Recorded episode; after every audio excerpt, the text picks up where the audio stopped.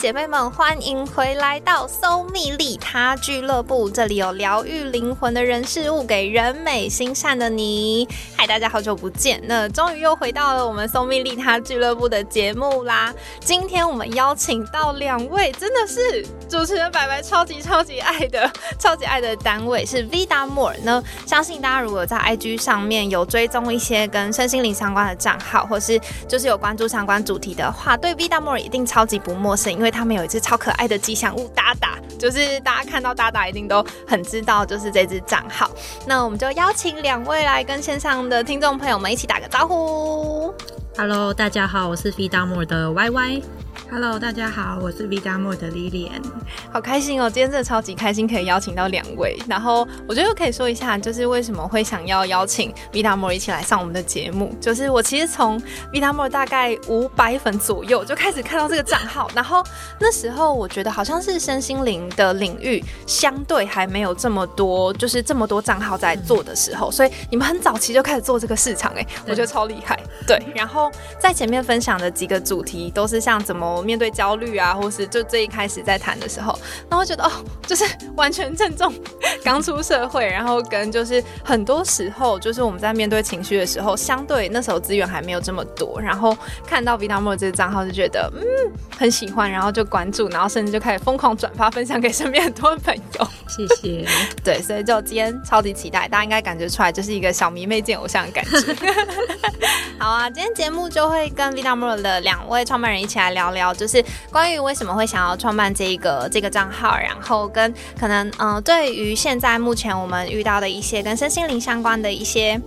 事情或状态，我们可以用什么样的方式去面对？那今天非常期待可以跟两位聊聊。那当然就是我们嗯，想要先邀请两位可以介绍一下，就是为什么会想要开始创作就是 Vida More 的这支账号呢？嗯，好 f i d a m o 大概是我们在二零二一年的七月的时候成立的一个品牌。那其实刚刚听到白白很。直接很清晰的直接把 f i d a m o 这个品牌念出来的时候，我觉得很惊艳，因为其实很多人一开始会不知道要怎么发音，是我们介绍之后才会知道说，哦，原来叫做 f i d a m o 那我就从为什么它会叫 f i d a m o 就是开始讲起，就是 f i d a m o 它其实是有两个词组合在一起的，分别是西班牙文的 fida 跟意大利文的 amor。那组合在一起的话，fida 它的意思是生活，然后 amor 的话是爱。那我们当初会想要把这两个词组合在一起，变成我们的品牌名叫 FIDAMOR 的意义，其实就是希望大家可以透过呃不断觉察自己的情绪，不断认识自己的这个过程，去爱上自己的理想生活，或是找到自己的理想生活。所以其实老实说，我们当初成立的创始成员四个人，我们在想这个品牌名的时候，并没有花太多的时间。我们很直觉看到这个 FIDAMOR 的时候，我们就觉得啊，就是它了，这就会是我们未来的品牌名。所以这是我们 FIDAMOR 的，就是起名的原因。所以我觉得白白超厉害，可以直接念得很标准，就是我们的品牌名。我还超怕我，我还超怕我念错。没有你，就是完全是正确的发音。太好了，大家现在知道怎么念，OK？对。然后当初为什么会想要成立这个品牌？其实我觉得要回到蛮多年前的时候，就是在可能大概我国高中开始吧，就一直有意识到说，我发现我对家人之间的爱是很别扭的。然后我开始发现到，哎，其实我对可能我的朋友，或是对呃身边的一些伴侣，其实我在表达我的爱的时候，都可以很直接，我可以很直接的用言语的方式去跟他们说我爱你，或是我很喜欢你，或是我可以用肢体的方式很直接的去表达我这些感受。但我发现，在面对我的家人的时候，不知道为什么我总是会觉得有一点别扭，或是甚至我不知道怎么去表达一些我心中的情绪跟感受。然后我开始发现，哎，自己好像。不是很理解自己面对家人的时候，这些情绪是什么意思。所以我那时候就开始看了很多书，是跟情绪和解啊、跟情绪勒索啊，或是跟家庭情绪比较相关的一些书籍，然后就开始有点慢慢的投入到这个领域。然后再到大学毕业之后，其实发现、哎、很多人都进到职场，然后很多呃在关系中的一些经验，让我慢慢发现说，哎、其实，在不同的关系中，不论是伴侣，不论是职场上，其实都会发生很很多不一样的情绪。那有时候我会很好奇，或是很想要知道说这些情绪我应该要怎么样去面对，或是这些情绪为什么而而来。所以我就开始除了看书之外，会听很多 podcast，然后会去看很多国外的文章等等，然后不知不觉就对这个议题越来越了解，这样。对，然后其实慢慢的就是呃，因为自己的家庭也有一些呃，比较像是我有点像是一开始像是被照顾者的一个这个角色，其实就呃慢慢的认识这个议题，去了解这个议题，然后再到后来身边开始有一些人可能也会有一些比较忧郁的倾向啊，或是可能有一些疾病的症状，所以就是开始从嗯被照顾者的这个角色。越来越了解这个议题，越来越认识这个议题，然后也发现我是很重视、很在乎这个议题，其实被更多人看见。所以在两年前的时候，刚好有一个契机，是那时候我准备要离职出国去读书，有一个小小的空档，然后有点躺在晚上躺在床上，就突然觉得啊，就是这个瞬间，就是我好像已经呃。想这件事情想这么多年，我觉得好像就是这个瞬间，好像可以来做这件事情，所以就很快就找了呃一开始的四位的创始成员的伙伴，然后大家都对这个议题其实都非常的热情，然后也非常的在乎，然后我们都各自有我们很擅长的能力，所以我们当时候就很快的就组成了一个四人的团队，然后就成立了这个 Fidamo 这样，对，所以这个大概是一开始我们四个人怎么组在一起创立 Fidamo 这个品牌的。小故事吧。然后我觉得这个就是可以立刻找到志同道合的伙伴，一起做一些大家觉得很有意义的事情，是超级美好的一件事情。对啊。然后另外一个就是刚刚提到那个，你像情绪素养这个部分，会是。最近开始很嗯，这当然就进入 Soul Lab，有开始接触相关议题。但是我一直很有印象的是，小时候我们被教导的很多的一些观念，都是我们不应该有情绪，或是有情绪其实是相对不不那么专业的表现。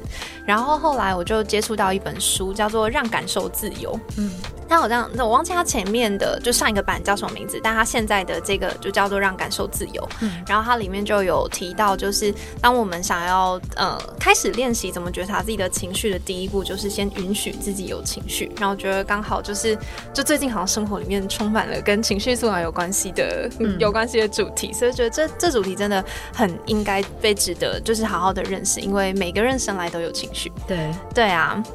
那刚刚听完小故事之后，也想知道，诶，在成立这个品牌的时候，有没有遇到一些有趣的事情啊，或是就是在这个过程里面，有觉得可以值得分享给大家知道的？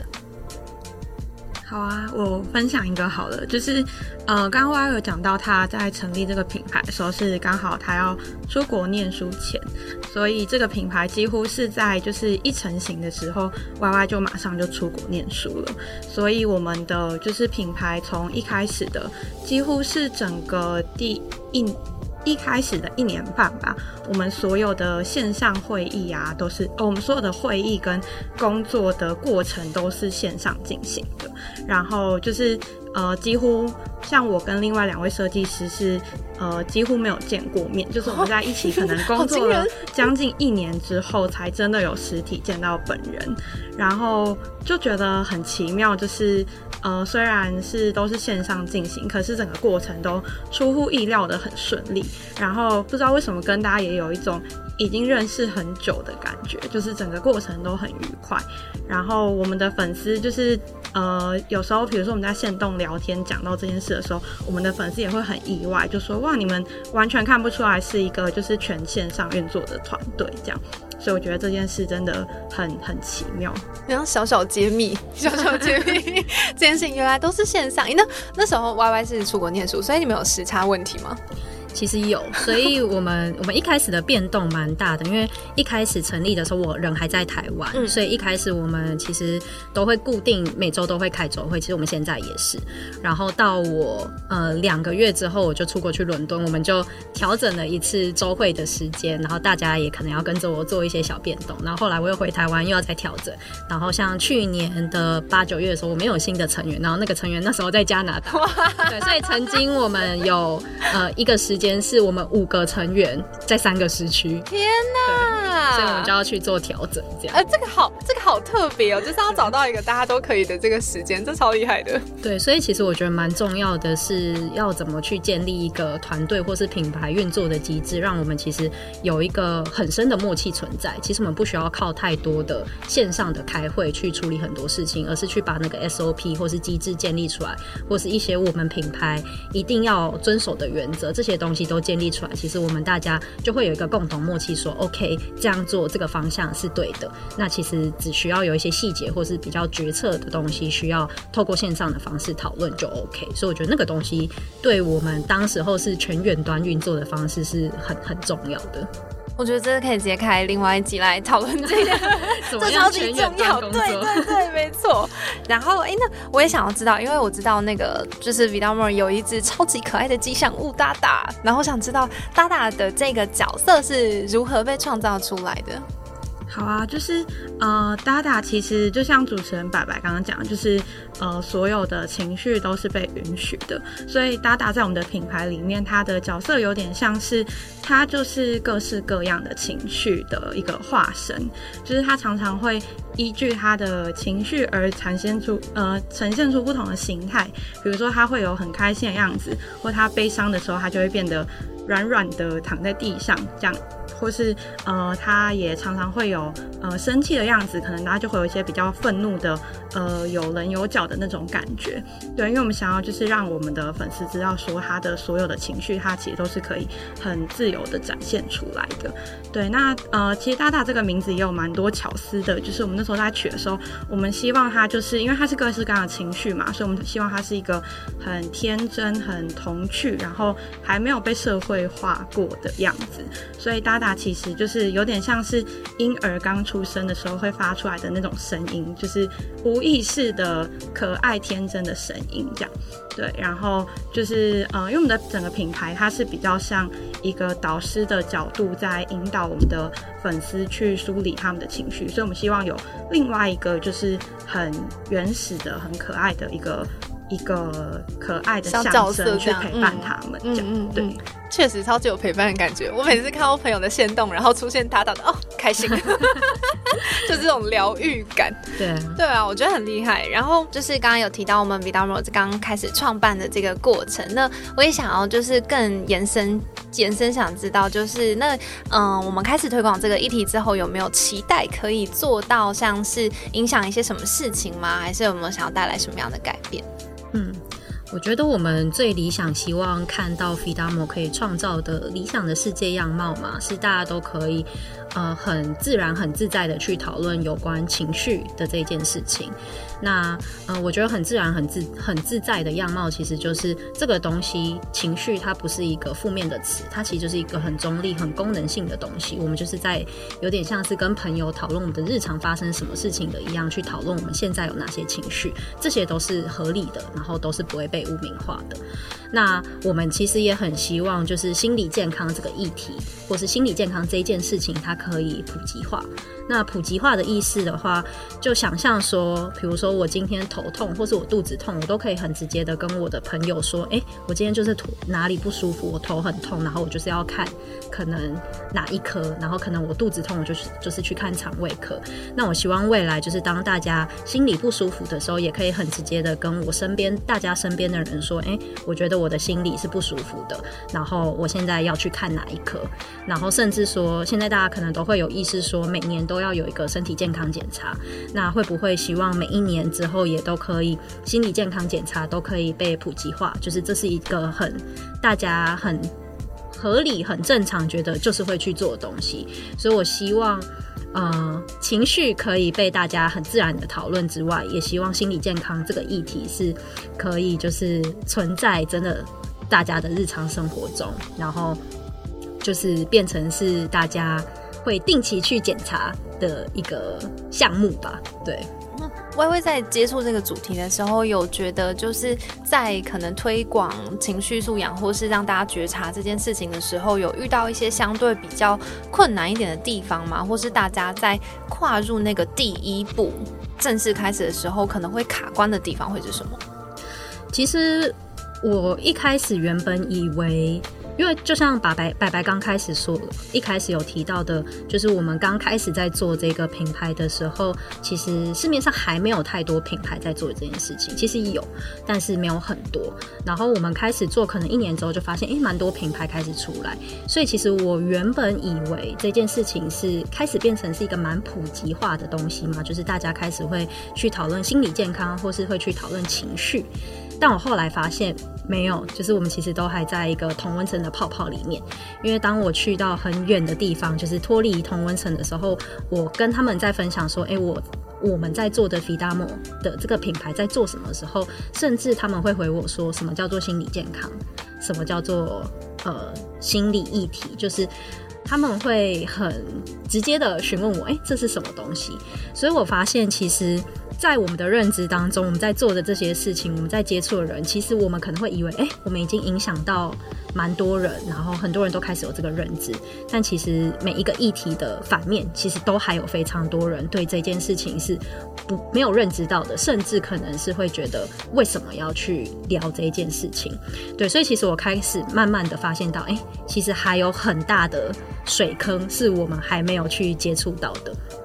对，那当然，我觉得，嗯，要说困难跟挑战的话，其实也非常多。像我们之前，其实我们就有尝试的想要做一些线下的活动，或是我们其实也有出我们的订阅制嘛。那我们会发现，哎，其实大家对心理健康议题的。愿意付费的，就是这一件事情，其实门槛还是蛮高的。然后我们会发现说，哎，大家会觉得心理健康这个议题，它是属于一个社会议题，或是就是有点像是公益性质、关怀性质的。所以，呃，其实大家会觉得，呃，它就是公益，那就是他不会觉得好像是需要去付费来做到这一件事情，所以也才会这么多人会觉得，哎，心理智商好像要做，但是。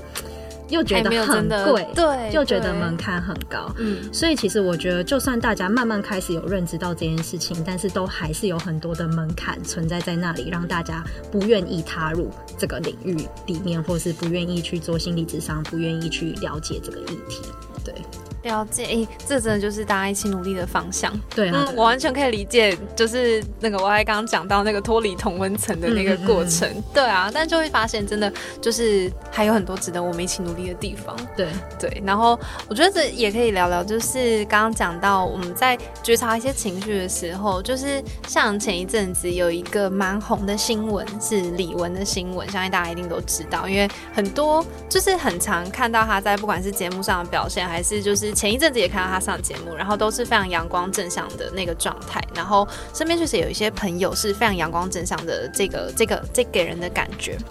那当他新闻一出来的时候，其实我们都超级 shock，尤其是就是的嗯阿姨啊妈妈就哦超级 shock，怎么会怎么会突然？然后就开始有一个词汇叫做微笑忧郁症。然后这个词汇出来的时候，其实我好我之前在呃接触这个主题的时候，好像对这个主题有点似懂非懂，所以就想要问问看两位，就是你这个专业，就是嗯微笑忧郁症可能跟一般的忧郁症的差别是什么，或是？它可能会发生在什么样的情态下面嘛？跟有没有我们可以做的一些事情？嗯，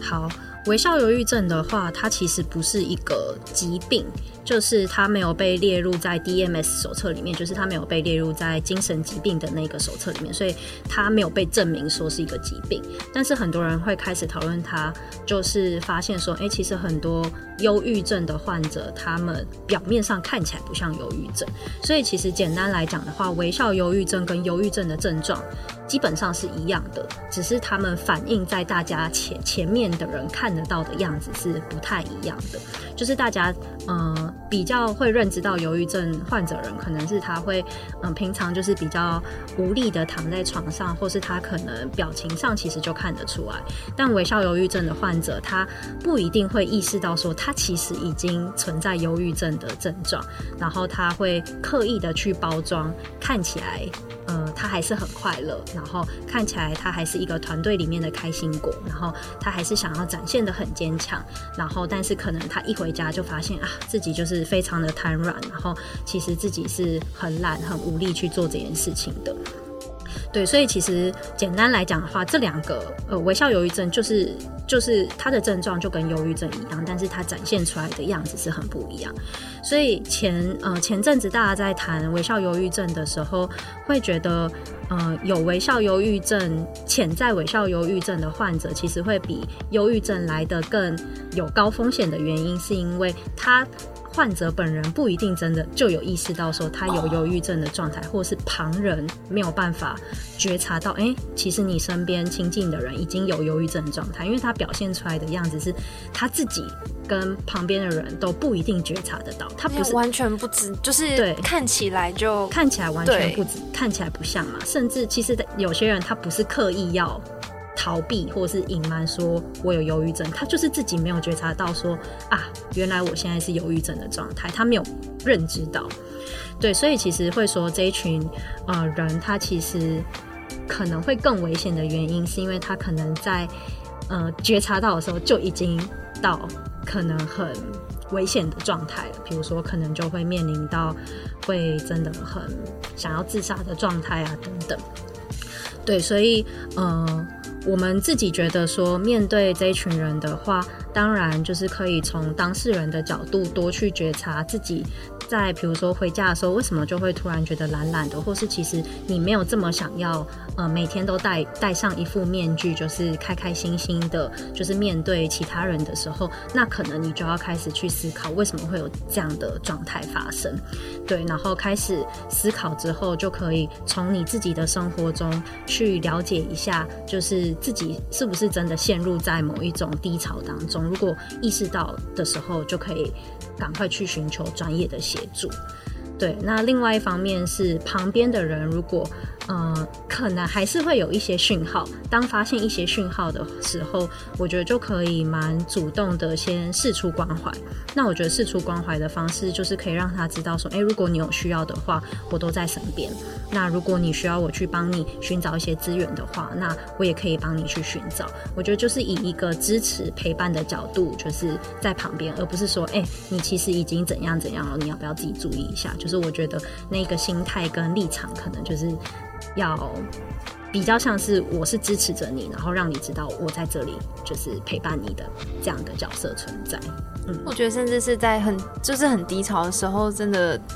嗯，不管是身为呃当事人，或是身为陪伴的角色，都相对面对这样的状况是比较没有这么这么呃，就是比较不容易的。嗯，对对对。然后我也想问问，就是嗯，在像是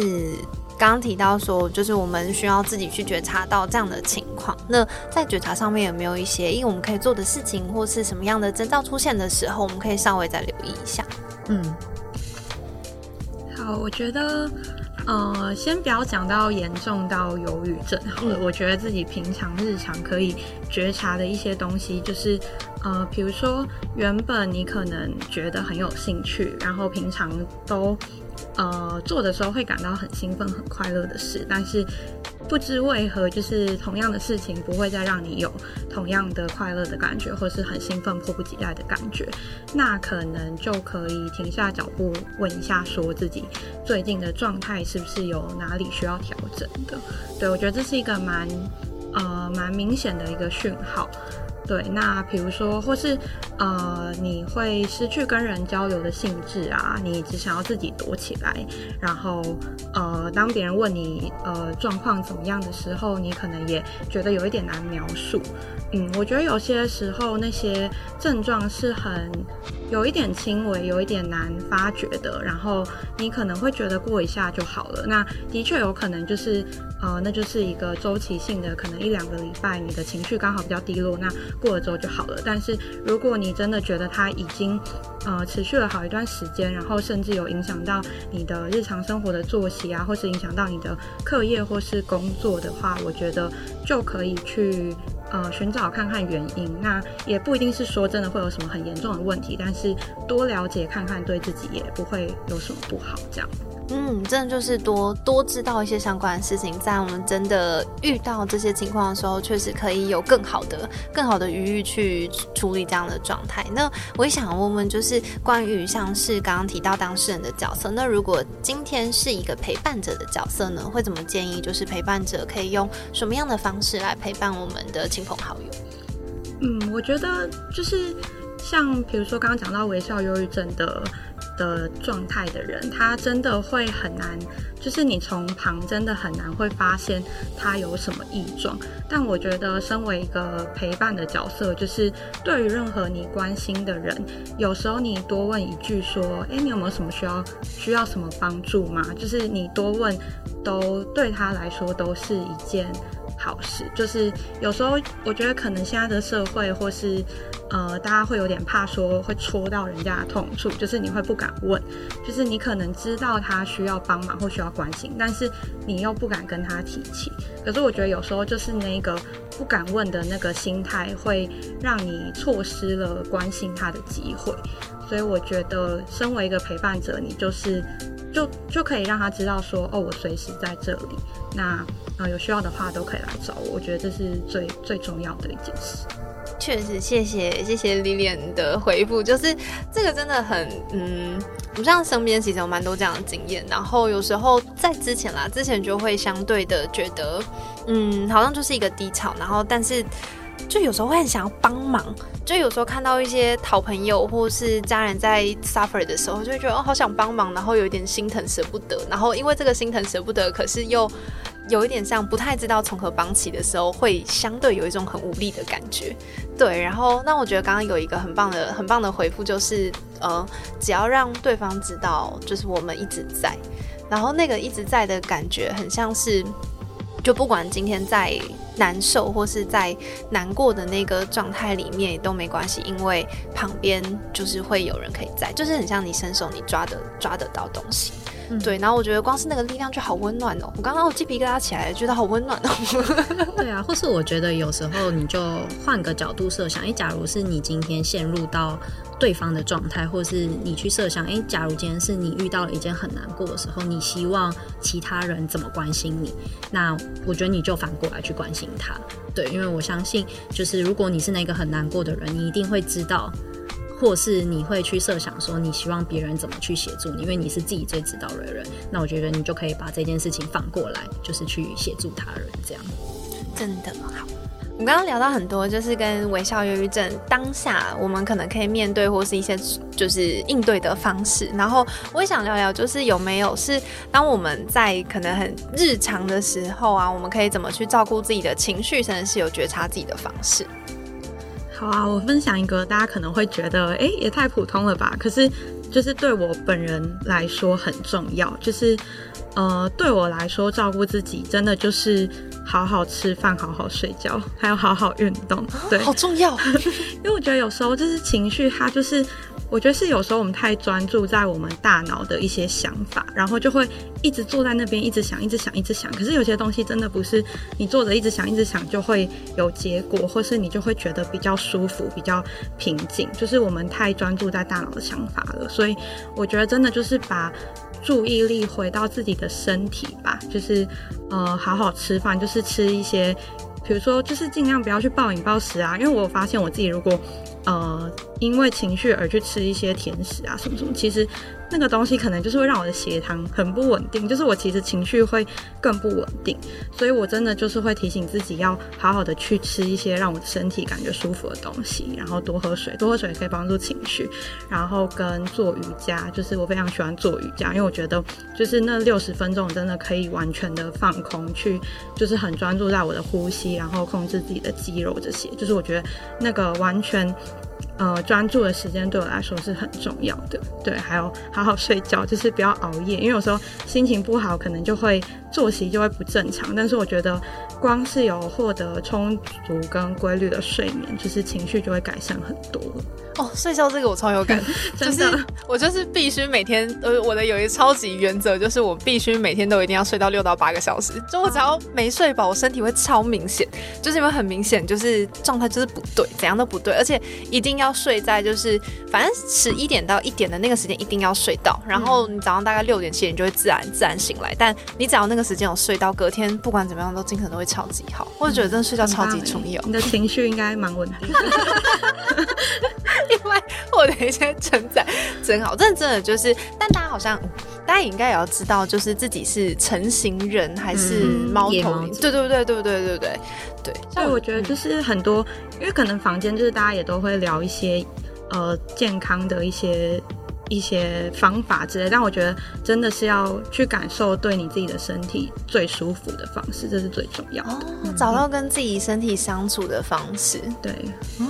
那有没有就是在如果是刚刚因为我们有提到说在那个你可以专注在某一件事情上面对不对？但我觉得好像很多时候是你在想一件事情很阿杂的那个过程当中，要怎么跳出来呀？哦，我觉得很有效的就是书写，就是我会写东西，就是把呃很快的，就是不要经过太多思考，把我现在正在想的东西，然后困扰我的东西，全部就是噼啪全部写下来。然后我觉得就是其实国外有蛮多研究，就是指出这个书写过程其实真的是会让你的大脑进入一个比较平静的状态，然后跟减压就是释放压力的效果。所以我觉得可以可以试试看，而且这个方法很简单，就你随时都可以进行。比如说你工作到一半觉得很压力快要快要不行的时候，你就拿一张拿纸笔，然后就很快速把东西都写下来，就会蛮有效果的。这立刻让我想到军鹏的组织，Date myself，就是在做就是在做这个自由书写的引导这件事情。对，哦，这好赞哦！我刚刚突然想到，就是嗯，会突然跳出来的一个，我之前看到你们有一篇贴文，是应该是就是转移注意力的，是你可以看那个一个空间的四个角，然后让你的视线跟着你的那个空间的边边走一次，然后你就会很像。转移了一个，就是你可以再 focus 在另外一件事情上面的，那超有效。我真的觉得现在就是听众朋友，就是全部都去找那篇贴文，我觉得那篇贴文超有效，就立刻的转移的这件事情。嗯，对。我今天早上好像也是在一个很阿杂情绪里面，就是刚刚讲到原生家庭啊，或是情绪相关的，就我觉得我原生家庭也是影响我蛮多、蛮多不同的层面，然后也有很多不同复杂的情绪在里头。然后我今天早上可能就是那个快来或荷尔蒙快准备，就是各种冲击这样。然后我就在车上的时候就一直觉得。就是怎么会这样，或是好烦哦，好多很复杂的东西在心里。然后，但我另外一方面又有一个很强烈的声音告诉我说，不对，我不应该被影响，或是我应该要放下或什么。可是我觉得这好像不太对。然后我就我就做了那个。转移的转移的那个练习，对，就是因为我觉得我太太陷在里面了，然后我就做了那个转移的练习，是对着那个车窗，就对着车窗，然后过一次。结果你知道我看到什么吗？我在看那个车窗的时候，我就看到前面有一个超就是超级砰的大大的一个一片云，就砰砰的一片云。然后我们星期就是上个星期的时候，那个 Soul Lab 的那个灵魂修炼学院上课。然后那堂课就是我们是邀请一个单位叫画的史来教我们做艺术创作。然后那个艺术创作有一个很可爱的主题，叫做就是呃叫做召唤你心里的小怪兽。然后那个小怪兽的角色很像，就是呃，他会在日常陪伴着你，他就是你的化身，会在日常陪伴着你。然后你可以帮他上很多你喜欢的颜色啊，或是你觉得什么样子的那个背景是你觉得充满爱跟温暖的背景。然后除了小怪兽之外呢，还有另外一个角色叫陪伴怪，就是陪伴怪这个角色就是小怪兽不管遇到什么样的状态，如果你需要一些温暖或是抱抱或是一些疗愈的元素的时候，陪。陪伴怪就会出现，然后陪伴怪也是我们创作出来会在那个小怪兽旁边的。然后我就看到那个，就是刚刚那看讲那个车窗那个云的时候，我就啊，突然觉得我要做一只陪伴怪，陪伴我现在的心情。好可爱，真的，所以我就觉得好开心哦，就是两件事情完全融合在一起，就是先从那个那个转移注意力，然后看到那个陪伴怪，然后我就我就就是反正我现动就拍起来，然后我就画了一张陪伴怪的那个小贴图，就帮他画那朵。云画手啊，画眼睛，画皇冠，那我就觉得，嗯，就是有一种给我的力量，是就是让我觉得在那个很阿杂的那个过程里面，但是也没关系，因为我还是可以改变一些我想改变的事。对，就是我不要被困在以前那个状态里面，我可以做一次做出一些我想的改变。我就突然觉得，今天早上，然后跟今天要跟你们聊，我就好开心哦。你就转念了，对对对对对，所以好像就是刚刚讲到那个有一个转移注意力的那个过程，你就可以直接投注在另外一件新的事情上面，然后让情绪可以有一个转换。对啊，对啊，嗯，很棒。那除了这个之外，还有没有一些其他的，像是嗯，平常会做的一些怎么嗯梳理，就是有比较算是有嗯规律的梳理自己的情绪的方式吗？或是可能像是会做一些什么样的事情，去比较好的去辨认自己现在的情绪的状态？好，我来分享好了。我自己觉得，我整理我在面对情绪的时候，呃，同整来说，可能大概就是有三个步骤吧。第一个步骤就是接受，然后再就是暂停，然后最后就是对话。然后我觉得我面对到所有情绪的时候，大概都会就是经历这个筛子这个流程。那接受的话，我觉得就是当有任何情绪来的时候，比如说嫉妒、委屈、生气，任何你觉得可能曾经觉得你会给他是负面的情绪的词的时候，你都要去接受这些情绪就是你的一部分。然后情绪其实没有好坏，它就是中立的存在。你会感觉到。嫉妒，你会感觉到生气，其实都是因为你觉得你被威胁到，你的身体状态、身心状态被威胁到，你才会产生这些情绪。所以这些情绪就是真实的，你不用去否定它，你不用去逃避它，它就是在。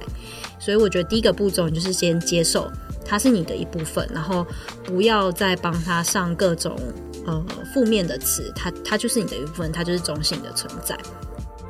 然后再来是我觉得。通常啦，一般人在遇到情绪的时候，应该很难一开始就先很冷静，所以。呃，我自己觉得还有一个小 p e p 我觉得蛮好的是，像我就看到我哥的手机里，有时候他可能面对到呃比较容易会让他产生情绪的人的时候，他可能就会在后面他的 Line 的那个对话框后面挂号说回讯息前先想三分钟。我觉得这其实就是一个赞哦。对，我觉得这就是我刚刚说的第二个步骤，你要先暂停，就是你要为你所有情绪可能会引发的行动先先喊一声暂。停，因为你当下一产生的那个情绪，你立马要做的决策，或是你立马会直觉要先做行动，通常不一定不一定会是好的。所以我会说，情绪它不是坏的，坏的是你因情绪而产生不好的行动，那才是坏的。对，所以我自己的话，我就是会先。暂停，先冷静一下。甚至你觉得那个情绪强烈到你真的会很受不了的时候，你就先逃离那个现场。也不一定是逃离，你可以就是找个理由，就是先说：“哎，我可能要去上个厕所，或者是，或是直接的很诚实的说：‘哎，我可能需要先思考一下，先给我大概十分钟的时间。’就是我觉得先给自己一个暂停的时间，跟一个可以让你感觉重新呃缓和下来的一个空间，然后去冷静下来，这样。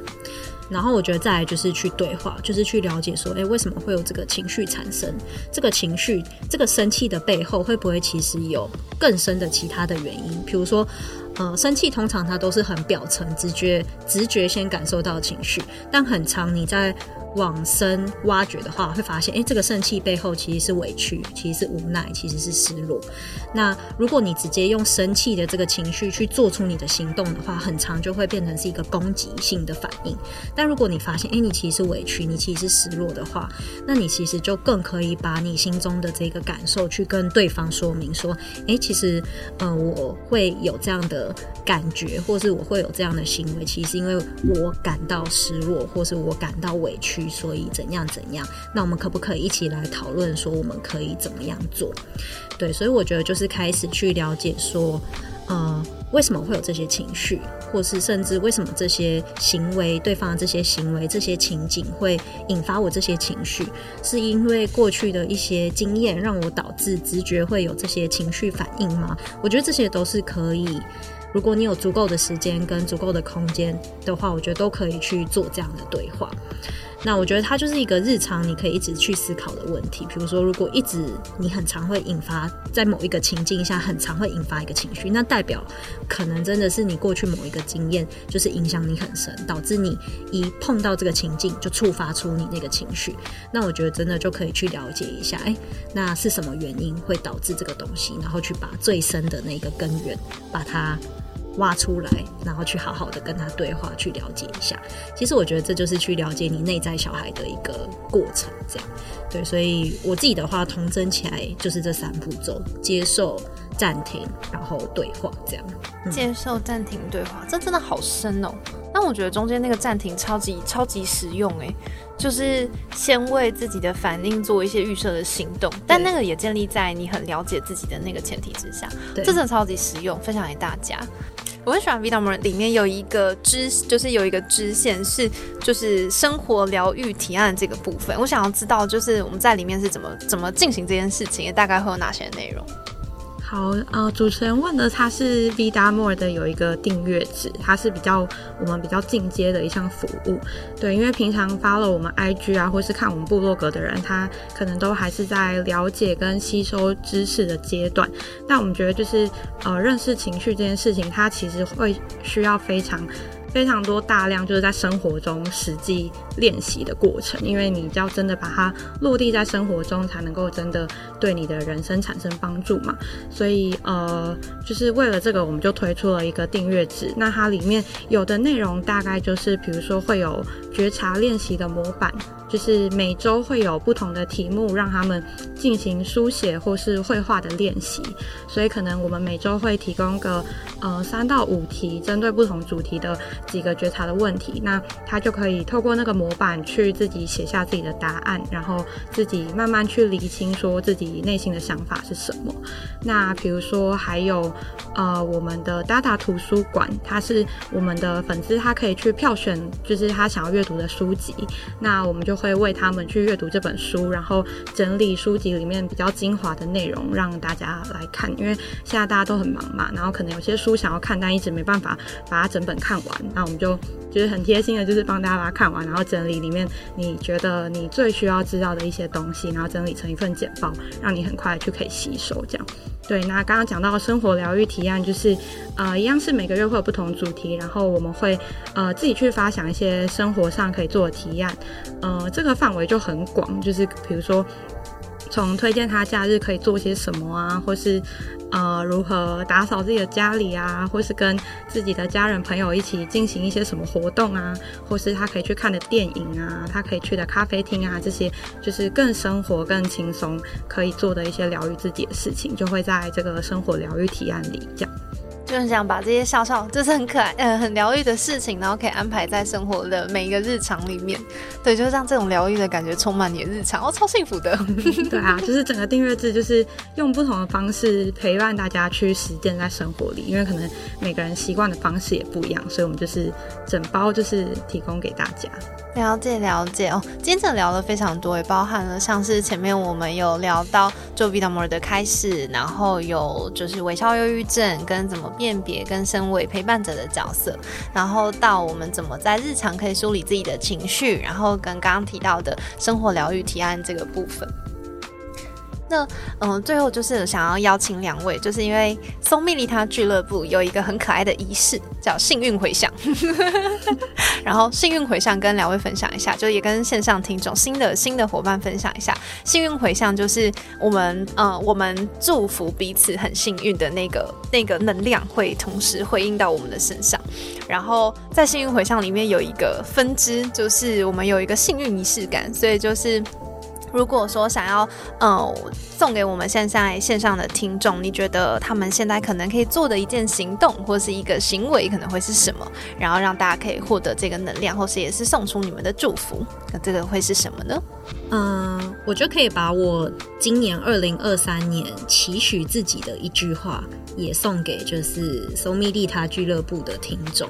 就是我在我今年的 bullet journal 的一开始就写下。要练习刚刚好的这件事情。因为我觉得，嗯，我自己以前是一个，就是刚出社会之后就一直冲冲冲，所有事情都是把自己排到最满，然后一直觉得自己有无限的可能，然后一直想要去挖掘这个可能。但慢慢的就是在，呃，这个冲的过程，其实就是身心就开始出一些状况嘛，所以，嗯，我就开始有点被强迫需要慢下来。然后我觉得，在被强迫需要慢下来的这一段时间，我也开始在思考说，就是呃，这样冲的过程，这样呃，往自己理想的目标的这样迈进，去牺牲这些身体的健康，就是是有值得的吗？那我后来就觉得说。呃，回很多事情都要回到平衡，要怎么用平衡的方式去达成自己的目标。所以我今年一个很重要的课题就是，我想要用刚刚好的这一个步调去达成我自己希望达成的东西。所以可能是刚刚好的企图心，刚刚好的冲劲，刚刚好的慢，刚刚好的各种东西去达成这个目标。就我觉得就是中庸吧。对，就是不要用太过度的方式去过生活，就是找到自己觉得最舒服、最刚刚好的那个步调，就是走下去就好了。对，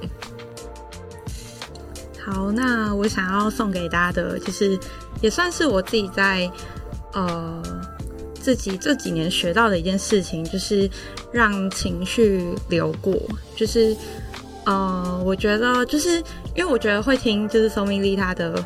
的听众应该都是一些很了解、很想要了解情绪，然后很积极主动想要做一些改善自己的情绪的人。但是我觉得有时候有些情绪，你真的就是只能慢慢的等它过去，就是。呃，有时候我们真的会想要不知不觉想要做一些事，就对他施加一些什么行为，然后让他赶快过去什么。但有时候真的你就只能躺在床上，然后让那个悲伤啊，或是让那个愤怒，让那个失落，就是让他这样慢慢的流过去。对，那我觉得自己就是在有时候在面对一些课题的时候，也会觉得说啊，好烦哦，怎么一直遇到一样的事，一直。好想要赶快脱离这个状态啊！好想要赶快变成更好的自己啊！可是我觉得真的就是要给他一点耐心，然后有些东西他你可能就是需要花好几年的时间去学会这个课题。那我觉得大家就是给自己多一点耐心，然后多呃多不要去强迫自己，然后让那个情绪就是该有的情绪就是让它流过去，然后顺其自然这样子，对。好喜欢，今天就好喜欢。我觉得整集都有一个很疗愈的过程，充满在那个就是所有的所有这个这个氛围里面。对，那今天就非常开心可以邀请到 v i t a m o r 来，然后就大家如果真的想要再了解更多相关资讯的话，欢迎 IG 直接开始搜寻，IG 直接搜寻 v i t a m o r 那我们也会把相关的资讯放在我们的那个就是资讯栏里面，就大家如果想要知道更新的资讯的话，可以可以追踪订阅这样。好那今天呢我们搜密利他俱乐部的节目就到这边结束啦祝福大家每天顺心顺利然后记得去进行大家的疗愈小提案哦。那就我们下一集再见拜拜。拜拜谢谢。